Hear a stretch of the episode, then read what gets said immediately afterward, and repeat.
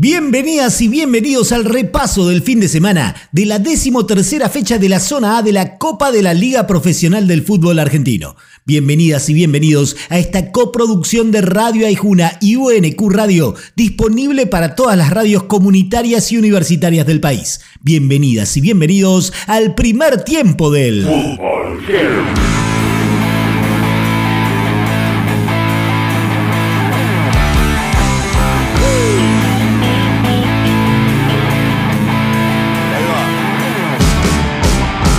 Peleando por quedarse, el otro peleando por meterse en copas. Uno con el nerviosismo de tener el abismo cerca, el otro con las ganas que provocan los objetivos altos. Gimnasia fue un manojo de nervios. Atlético Tucumán, un equipo efectivo. Y todo eso se reflejó en el 2 a 1 final para el decano, que sueña con la Sudamericana. Así vio el partido su creativo Joaquín Pereira. Gracias a Dios se nos dio hoy el resultado que queríamos. Veníamos de, de dos golpes muy duros bueno, hoy pudimos, pudimos sacar los tres puntos que, que nos dejan con una, con una mínima esperanza de, poder meternos en la Copa, eh, que es la ilusión del grupo. Casi, casi la misma situación que la anterior. Argentinos con la chance de pelear por entrar a la Sudamericana, Vélez con la necesidad de sumar de a tres para escaparse definitivamente del descenso. Y en un partido muy caliente, el 1 a 1 no le sirvió a nadie. Para el Fortín la calentura además pasó por dos penales que el VAR desestimó y porque creen que alguien quiere que desciendan. No lo digo yo, lo dicen sus jugadores. Si no, escucha a Santiago Castro. No es la primera vez que pasa. Yo sé que vienen a ver, yo sé que se van a quedar con la Habana, así que nosotros estamos convencidos de lo que vamos a ver. Hemos dicho en muchas oportunidades que el gigante de Arroyito se transformó en una fortaleza inexpugnable. Rosario Central lo perdía con River, pero supo aprovechar todos los errores del millonario y quedarse con tres puntos que lo meten en zona de Libertadores luego de darlo vuelta y ganar 3 a 1. Triunfo canalla, la palabra de su delantero, Hamilton Campas. Sabíamos que no era un partido fácil, sabíamos que ellos venían a todo y bueno, logramos virar el, el marcador y nada, creo que la felicidad que se nos ve encima fue el trabajo de la semana y bueno, nos quedamos con los tres puntos en casa. En La Plata, provincia de Buenos Aires, el fútbol heavy se escucha en Resistencia, FM 103.9.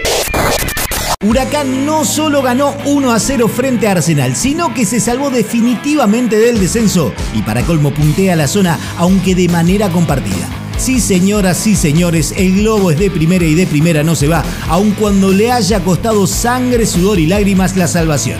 Así lo vio el defensor quemero Fabio Pereira. La verdad que es una alegría enorme, eh, un alivio, porque la verdad que la luchamos mucho, eh, la veníamos peleando. Bueno, a mí me tocó llegar en esta segunda parte del año, pero Huracán al comienzo del 2023 no la pasó bien y la verdad que toda esta gente se merecía que, Huracán siga acá en primera división. Triunfazo de Colón, porque se la jugaba contra Talleres, uno de los mejores equipos de la liga, por la situación en la cual está el Sabalero que ahora depende de sí mismo para quedarse y porque fue por goleada y jugando bien en un momento de plena incertidumbre. Colón 3, Talleres 0 y a jugársela en la última fecha frente a Vélez. Así lo vio el delantero del negro, Ramón Ávila. Entendimos el partido que teníamos que jugar, era un partido muy duro, un rival que, que hace muchos años se viene sosteniendo con un gran nivel. Nosotros jugamos con un poco más de, corazón y de entrega que tratar de, dar buen fútbol, simple, tratar de, simplificar las cosas. Hoy estamos en un momento delicado en el cual si hacíamos bien las cosas eh, no íbamos a llevar el partido. Creo que lo hicimos, lo hicimos rápido y después controlamos el juego, que era lo importante, eh, que no nos pasara lo que nos, sucedió la vez pasada que, jugamos contra ellos, que, que también íbamos 2 a 0, nos empataron y bueno, aprendimos y la verdad que nos dejamos un triunfo importante para la gente, para nosotros, para el alivio de todos que, que seguimos vivos. Se jugó, se corrió y se metió, pero ni Independiente ni Banfield le acertaron al arco y en un partido picante terminaron por igualar en cero. El rojo quedó como puntero junto a River y Huracán, mientras que el taladro tiene chances matemáticas de meterse entre los primeros cuatro. Analiza el partido el DT del rojo, Carlos Pérez. Parece que hay que ser más, reconocer más el esfuerzo de los jugadores y, después, como ustedes me conocen, estoy muy caliente por ese tema. Entonces me parece que es bueno decirlo, es bueno que, que, que, que todos crezcamos en un ambiente donde independientes podemos ser mejor, lo podemos ser mejor. Pero el insistir, el, poder estar siempre peleando todos los partidos, me parece que es para felicitar a los muchachos. Para hoy queda Instituto Barraca Central desde las 21. En el primer tiempo suena Loborne haciendo rodar para vivir. Después del entretiempo repasamos la zona B de la Copa de la Liga de los Campeones del Mundo, acá, en el Fútbol Heavy. Escucha el Fútbol Heavy cuando quieras en Spotify. Ay, Juna. Bien de acá. UNQ Radio. La emisora de la Universidad Nacional de Quilmes. Bienvenidas y bienvenidos al repaso del fin de semana de la decimotercera fecha de la zona B de la Copa de la Liga Profesional del Fútbol Argentino. Bienvenidas y bienvenidos a esta coproducción de Radio Aijuna y UNQ Radio, disponible para todas las radios comunitarias y universitarias del país. Bienvenidas y bienvenidos al segundo tiempo del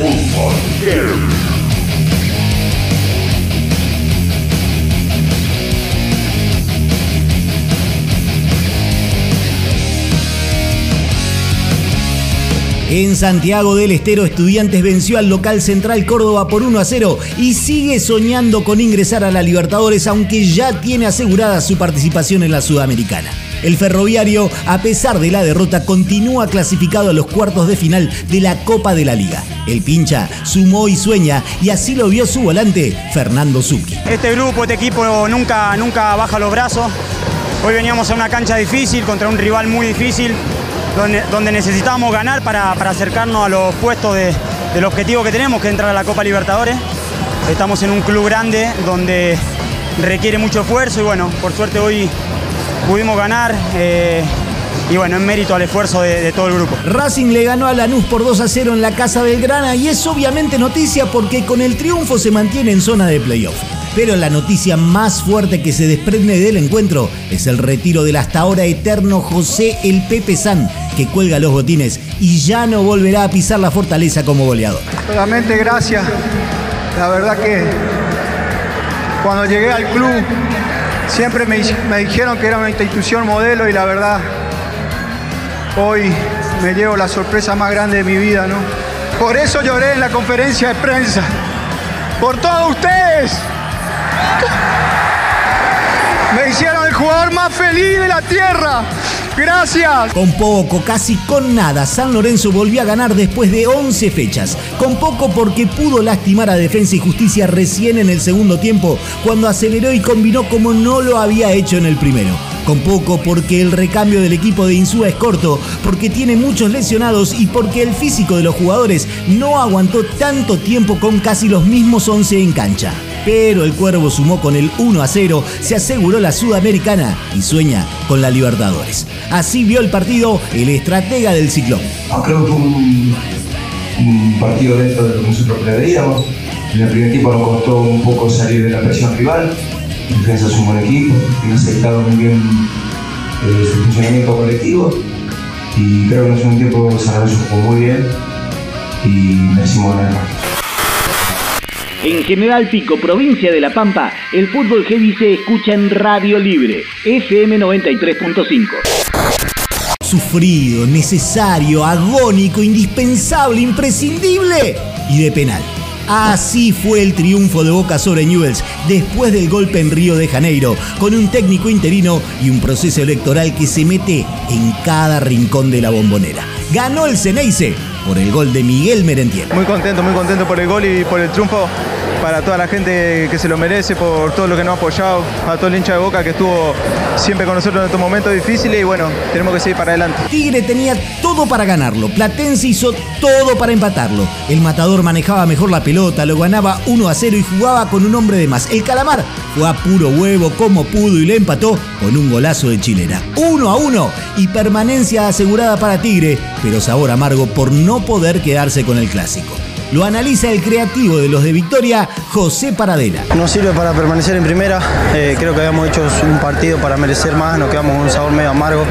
Eh, pero bueno, eh, de ese lado, veníamos sufriendo, no es fácil estar peleando ahí abajo y la verdad que, que nos sirve el punto para zafar. Después de un primer tiempo discreto, Belgrano aprovechó una expulsión en Unión e hizo valer el hombre de más a punto tal que lo terminó goleando por 4 a 1 y dejó al Tatengue en zona de descenso a falta de una fecha para el cierre del torneo. De Yapa, el Pirata es uno de los punteros de la zona y sueña con ser campeón.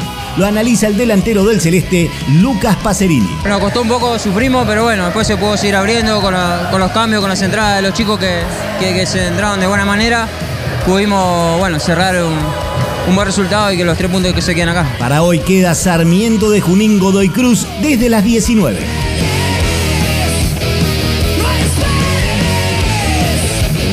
En el segundo tiempo suena Jason haciendo Ruge mi motor. Nos reencontramos en cualquier momento con el análisis y los testimonios de la Copa de la Liga de los Campeones del Mundo. Soy Diego Restucci y esto es el Fútbol Heavy.